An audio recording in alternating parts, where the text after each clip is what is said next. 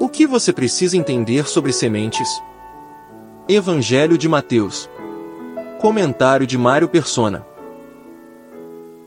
Nas duas outras parábolas ficou claro que o semeador é Jesus e que o seu campo é o mundo. O significado da semente variava. Na primeira era a palavra de Deus e na outra eram as pessoas. Agora a semente é de mostarda e a ênfase é colocada na planta que ela produz. O reino dos céus começou tão pequeno quanto a menor de todas as sementes mostarda. Quem imaginaria que as crenças de um punhado de jovens de classe média liderados por um carpinteiro seriam adotadas por mais de um terço da população da Terra? Hoje, mais de 2 bilhões de pessoas se dizem cristãs. Aquela minúscula semente virou uma árvore grande, tão grande, grande o suficiente para que as aves viessem fazer morada nela, viessem se aninhar nos seus galhos. Você já sabe quem é o semeador. Você já sabe o que é o campo. Você sabe o que é a semente. E você sabe o que é a árvore. E as aves? Quem são as aves? Quando quiser saber o significado de alguma coisa na Bíblia, pergunte à própria Bíblia. No primeiro livro da Bíblia, Gênesis, você encontra uma serpente no jardim do Éden, do Éden iludindo Adão e Eva. No último livro, Apocalipse, você lê sobre o dragão, a antiga serpente que é o diabo, Satanás. Assim fica fácil saber quem é quem. As aves fazem ninhos na grande árvore da cristandade que começou com uma pequenina semente. Na primeira parábola, você se lembra? As aves arrebataram as sementes que caíram à beira do caminho. Jesus explicou, Jesus explicou que é o maligno, essas aves, é o maligno quem arranca as sementes do coração do, que está à beira do caminho. E no capítulo 18 de Apocalipse, ao falar de Babilônia, uma alegoria usada para a noiva infiel de Cristo, ali diz que ela se tornou habitação de demônios, antro de todo espírito imundo e de toda ave impura e detestável. Juntando tudo isso, o reino dos céus começou com a palavra de Deus lançada nos corações, porém nem todos eram férteis para ela germinar. Os frutos genuínos do trabalho do semeador foram plantados neste mundo, mas o diabo, o concorrente, semeou uma imitação daninha e barata do verdadeiro trigo a qual será deixada até o trigo genuíno ser recolhido em feixes, e o falso será então queimado. Enquanto isso, o conjunto de falsos e genuínos crescerá como uma grande árvore que começou pequena, e ela abrigará também Satanás e seus agentes nos seus ramos. Portanto, você não precisa ir às religiões pagãs hoje para encontrar o diabo. Se der uma olhada na cristandade professa, você irá encontrá-lo confortavelmente aninhado em seus ramos. O que surpreende no grão de mostarda é o crescimento da árvore. E na parábola a seguir, Jesus vai falar justamente daquilo que faz crescer, o fermento. Depois de apontar que o crescimento da cristandade trouxe para os seus ramos as mesmas aves que arrebatam a verdadeira semente que o semeador semeou, a parábola seguinte também fala de crescimento, ou mais precisamente da origem desse crescimento. Antes que você acredite no que dizem alguns teólogos, que o fermento nessa parábola é o evangelho que faz o cristianismo crescer no mundo, faça uma busca pela palavra fermento em www.bibliaonline.com.br. Em toda a Bíblia, em toda ela, o fermento aparece sempre como doutrina má ou como uma má conduta. Nunca é algo positivo.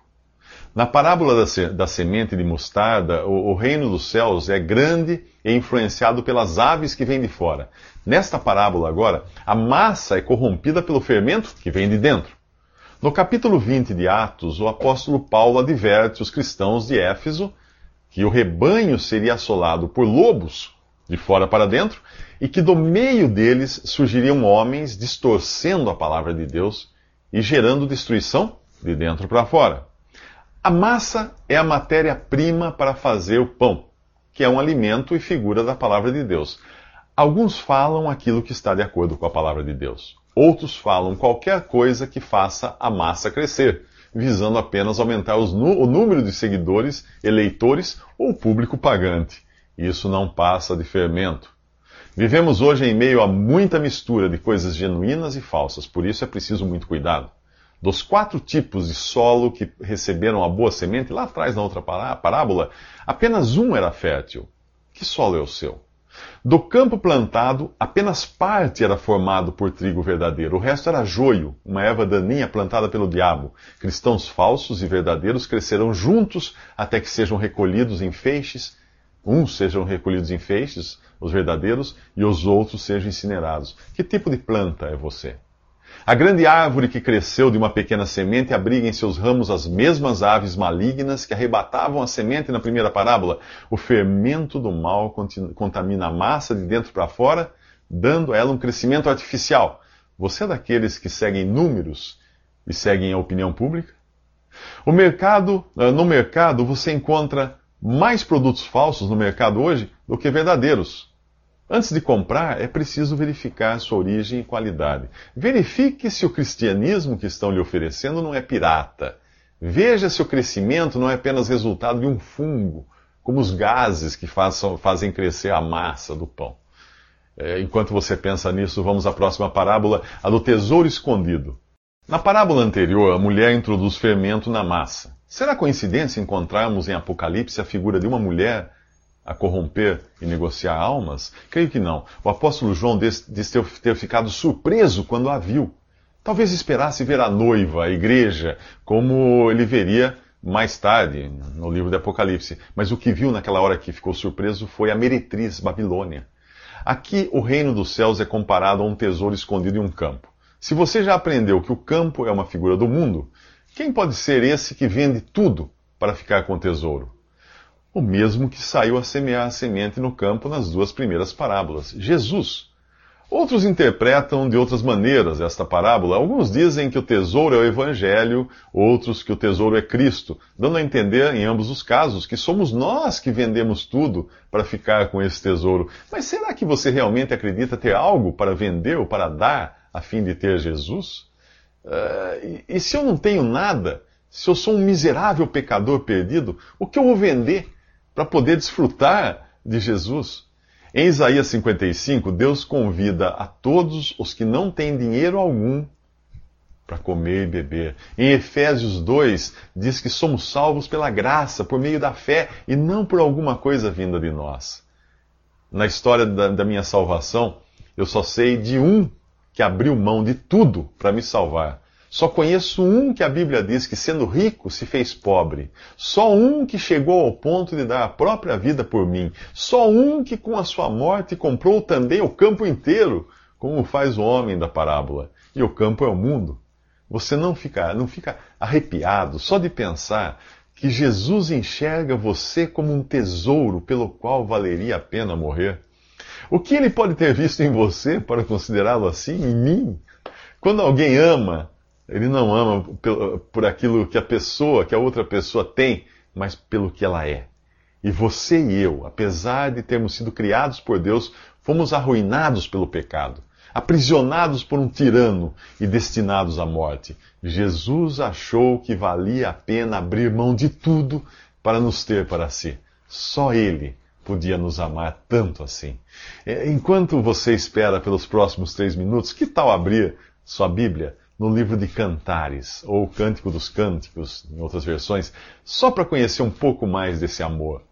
A semelhança da parábola do tesouro escondido, esta parábola da pérola, de grande valor, é breve, porém igualmente significativa. Trata-se de um negociante que encontra uma pérola caríssima e decide vender tudo para ficar com ela precisa dizer outra vez quem é esse negociante, mais uma vez você irá encontrar pessoas invertendo a interpretação e aplicando a figura do negociante ao pecador que encontra as boas novas do Evangelho e abre mão de tudo para ficar com Jesus. Ok, vamos supor que seja assim, analisando alguns que tiveram um encontro com Jesus nos próximos Evangelhos. Bom, há um cego de nascença que abriu mão de sua cegueira, um leproso que abriu mão de sua lepra e até um ladrão condenado que abriu mão dos cravos que o pregavam a uma cruz. Não me parece que ser cego, leproso e condenado à morte seja exatamente o que consideramos como um negociante bem sucedido, não é mesmo? Agora imagine alguém que, sendo Deus, não fez disso uma limitação para esvaziar-se e se tornar um servo e assumir a semelhança dos homens, suas criaturas. Imagine Deus descendo à forma humana humilhando-se a ponto de ser submisso até a morte e morte de cruz. Imaginou? Então você acaba de entender quem é esse negociante que abriu mão de tudo para ficar com a pérola de grande valor. Agora vamos à pérola. Primeiro, ela não faz coisa alguma. Apenas o fato de ela existir é suficiente para fazer dela objeto de desejo desse homem.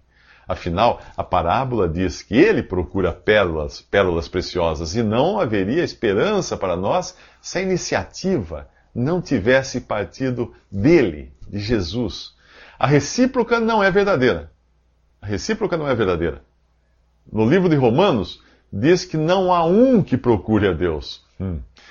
Assim como a pérola é o resultado do ferimento causado por um grão de areia que penetra na ostra, a igreja, ou o conjunto dos salvos por Jesus, é uma consequência de sua morte na cruz, de seu lado ferido pela lança do soldado romano, do seu sangue derramado para nos purificar de nossos pecados.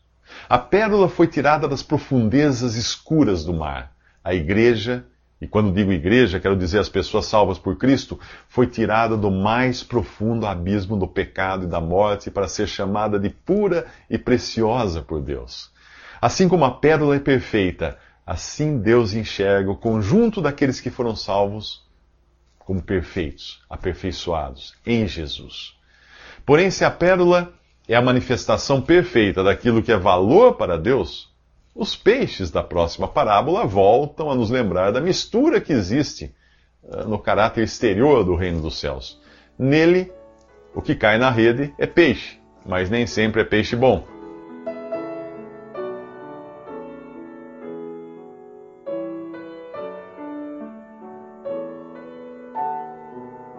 Visite respondi.com.br. Visite também 3minutos.net.